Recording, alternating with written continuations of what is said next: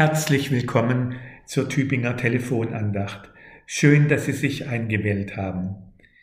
Der letzte Sonntag nach dem Erscheinungsfest, den wir nach dem Kalender des Kirchenjahres heute feiern, bekräftigt mit seinem Tages- und Wochenspruch aus dem 60. Kapitel des Jesaja-Buches noch einmal die Botschaft des Epiphaniasfestes.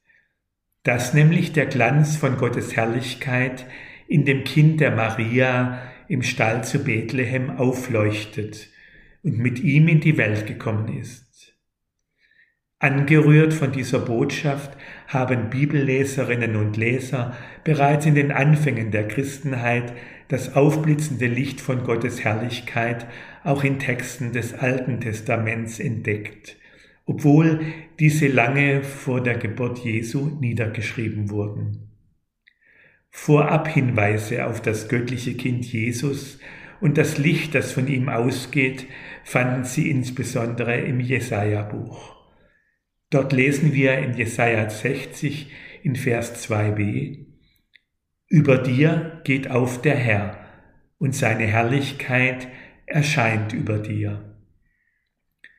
Ursprünglich ist diese Verheißung adressiert an Jerusalem und die dort lebenden Menschen die müssen wir uns damals in einer angegriffenen psychischen Verfassung vorstellen. Denn deprimierende Erfahrungen gehörten für sie zum Alltag, insbesondere auch zum Alltag der Neuzugezogenen, die nach Jahrzehnten im aufgezwungenen Exil in Babylon endlich hatten zurückkehren können. Ihre anfängliche Euphorie wich wohl rasch der Ernüchterung, denn sie mussten ihren Platz erst finden in einer Stadtgesellschaft, die wirtschaftlich schlecht dastand und in der wohl kaum jemand die Zuwandernden mit offenen Armen empfing. Auch die Verwüstungen, für die die Babylonier bei der Einnahme Jerusalems gesorgt hatten, waren noch immer im Stadtbild erkennbar. Der Wiederaufbau des Tempels kam nur schleppend voran. Schwierigkeiten und Konflikthaftes allenthalben. So hatten sich die Zuziehenden das Leben in ihrer Traumstadt Jerusalem sicher nicht vorgestellt. Vom erhofften urbanen Glanz kaum irgendwo eine Spur. Stattdessen Gerangel um Ressourcen und Positionen mit Einfluss. Doch gerade in dieser von vielerlei Spannungen gezeichneten Situation ergeht das Prophetenwort von einer gottgewirkten Aufhellung, die mehr und Schöneres sehen lässt als das, was unmittelbar vor Augen steht. Solcher Aufhellung sind auch wir heute bedürftig und mit uns die Weltgesellschaft.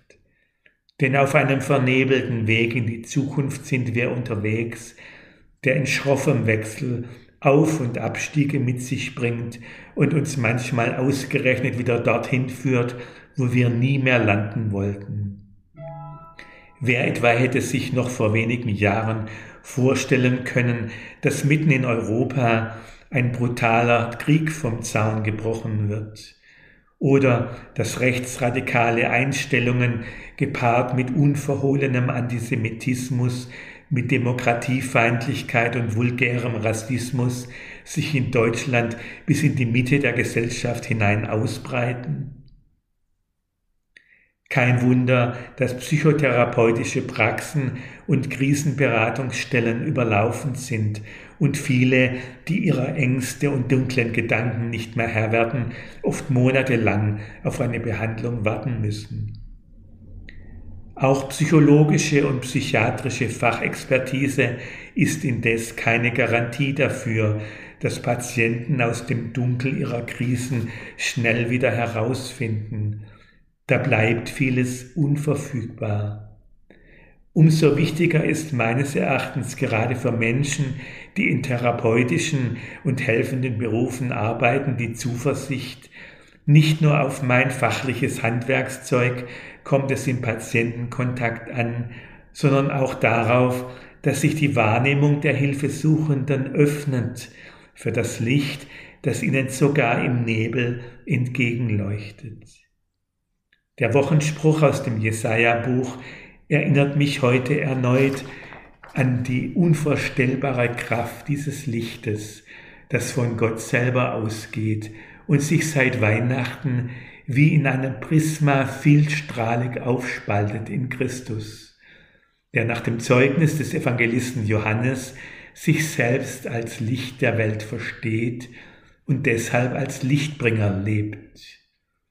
Und das nicht nur Edem in seiner Zeit als Wanderprediger in Galiläa und Jerusalem, sondern auch als der allzeit Gegenwärtige, als der, der ins Leben hinein auferstanden ist, damit es auch für uns heute hell wird und wir selbst in schwierigsten Lebenssituationen die Hoffnung niemals fahren lassen, dass die Nebel aufreißen werden und wir den Glanz der Herrlichkeit Gottes vor uns und um uns herum aufscheinen sehen.